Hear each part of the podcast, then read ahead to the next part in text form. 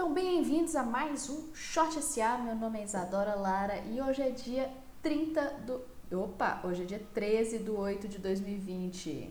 13 de agosto de 2020, quinta-feira.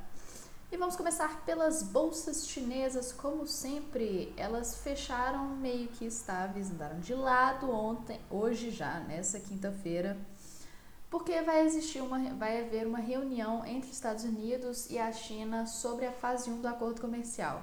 Então o pessoal não sabe muito bem como que vai acontecer este, é, este acordo, como está sendo este acordo, para para realmente ter uma opinião mais formada sobre o que está acontecendo entre os Estados Unidos e a China. Por isso, as bolsas de Xangai é, as bolsas de Xangai tiveram valorização, enquanto o índice CSI 300 tiveram uma desvalorização.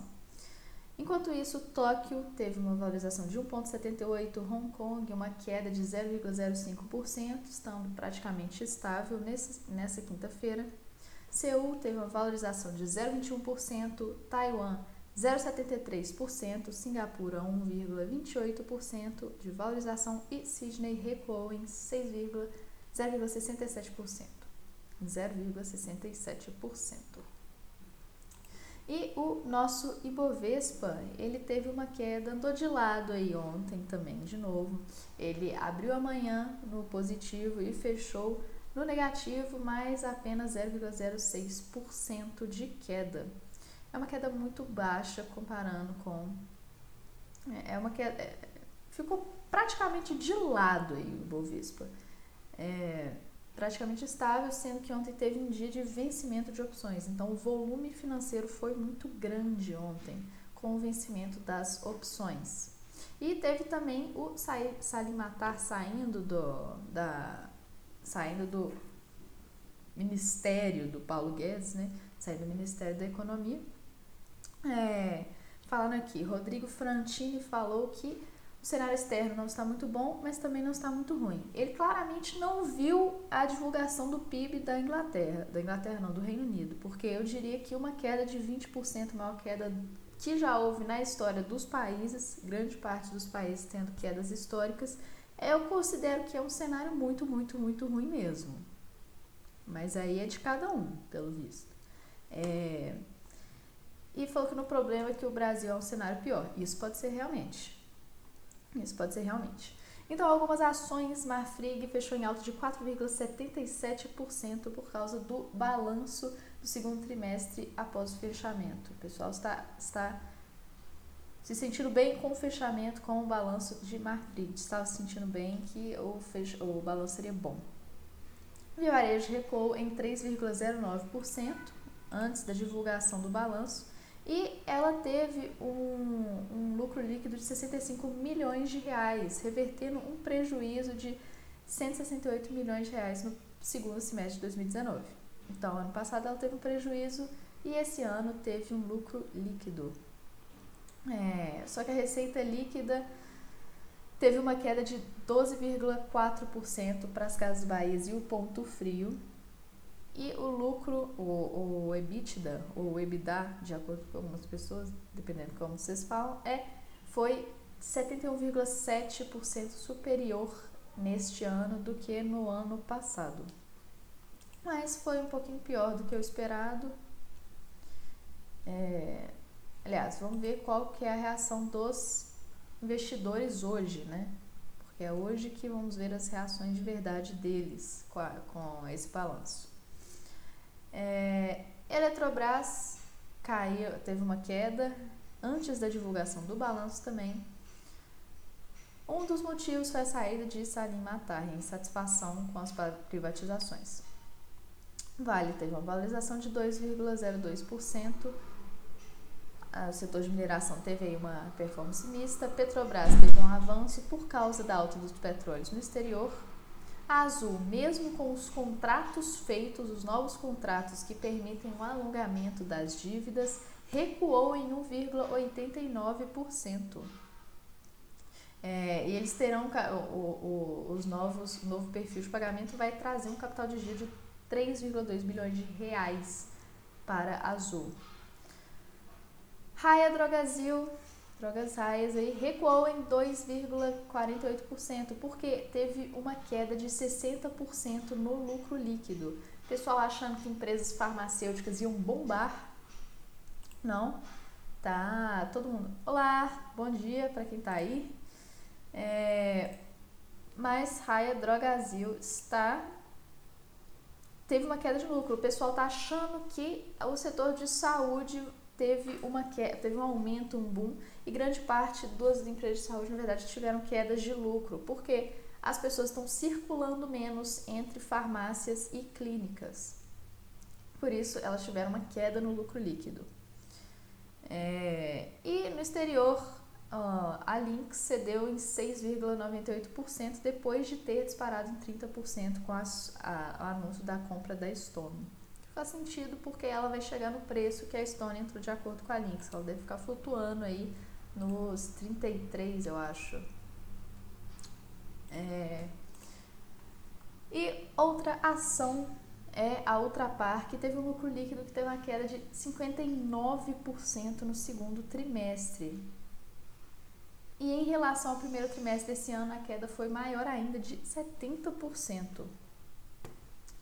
É, de mas de acordo com. É, apesar dos resultados que afetaram muito a Ipiranga, o desempenho mostrou uma resiliência no portfólio da Ultrapar. Então tem que entender qual que é a relação de produtos que tiveram maior queda aí. E a General Motors, ela disse que vai demitir mais de 3 mil funcionários e tem um plano de layoff que vai custar bem caro para a General Motors, já que quem vai aderir tem incentivos de 3,5 a 7 salários extras por ano trabalhado. Caramba, e ainda vai ter dois anos de manutenção de plano médico.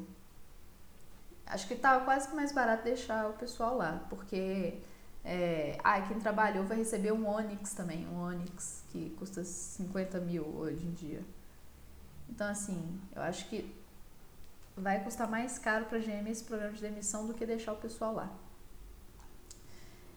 E aqui, na política local, Paulo Guedes, é, o, houve um pedido de afastamento do Paulo Guedes, uma limiar do STF para afastar o Paulo Guedes até a conclusão de algumas investigações da Polícia Federal. Para quem não sabe, eles estavam investigando a gestão de alguns fundos, o Fundo BR Educacional e FBGC, porque são fundos que receberam aportes de pensões, de fundos de pensão. Então, os fundos de pensão foram lá e compraram compraram cotas destes fundos. E aí, de acordo com a CVM, houve irregularidades nos fundos. Só que aí os defensores de Guedes falaram, cara, os fundos eles foram até lucrativos, então não faz sentido essa apuração. Eles deram, trouxeram lucro para fundo de pensão, não houve prejuízo, por isso não havia nenhum motivo para o inquérito. É, e além disso, mostraram que existia provas é, favoráveis para a defesa de Guedes. Então não houve meio que uma, um motivo para isso aqui estar tá acontecendo. Mas vamos ver né, o que, que vai acontecer. O, o Ministério da Economia, ele está o ministro da Economia, né, o Paulo Guedes, está quase dois anos tendo que convencer o pessoal de apurar fraudes que não existem, de acordo com a defesa de Guedes. E um pouquinho de Salim Matarro, porque que ele saiu do Ministério de Economia. Ele disse que o establishment não quer privatizações, o governo não quer privatizações para não acabar com o rio de corrupção e o toma lá da cá, palavras dele. É, ele fala, é, ele durante o tempo que ele estava lá, eles não conseguiram vender nenhuma estatal, mas venderam 84 empresas subsidiárias de desinvestimento. E, de acordo com ele, são mais de 600 empresas que estão sob o âmbito do governo. É, e que uma grande, um dos grandes motivos dele ter saído foi porque ele entrou com, por causa de Ubel, do Ubel, Uebel, eu não sei pronunciar o nome dele, perdão. E os dois, como eles entraram juntos, eles decidiram sair juntos também. É, um dos motivos porque Ubel saiu, ele ficou chateado pela reforma administrativa. Apesar dele ter falado que não foi um motivo de ter saído, mas ele ficou claramente chateado por isso. E por fim, as empresas internacionais aí, o Facebook e o Twitter estão começando a lutar mais contra as desinformações nas eleições presidenciais. Por que, que isso é essencial aqui? Para começar, aqui nos Estados Unidos as eleições devem ser via, via carta, via correspondência, o que o Trump não gosta, porque diz que pode ter fraudes em, em larga escala. Além disso, é, eles estão lançando. E aí, o que, que o Facebook e o Twitter estão fazendo? Eles estão lançando plataformas que ajudem os, os, o pessoal a votar, a ter informações corretas de votos. Por que, que eles estão fazendo isso? É, por exemplo, nos Estados Unidos em 2016, você podia colocar um, fazer um, um anúncio para uma região que tivesse mais negros, falando que o dia da eleição ia ser um dia totalmente diferente do que ia ser o dia real. E dessa forma você começa a, a atacar minorias e atacar grupos, determinados grupos com desinformações. O que dizem que afetou demais a, a eleição presidencial de 2016. Por isso é extremamente importante isso que eles estão fazendo com a, a, essa luta contra a desinformação. E é um dos motivos porquê que o, o Mark Zuckerberg tem que ir no Congresso o tempo inteiro, porque que esses CEOs das empresas de redes sociais estão tendo que toda hora ir no Congresso e explicar o que está acontecendo. Um dos motivos, não é o único, claro. E essas foram as notícias de hoje. Muito obrigada por vir. Meu nome é Isadora Lara e eu fico por aqui. Fui!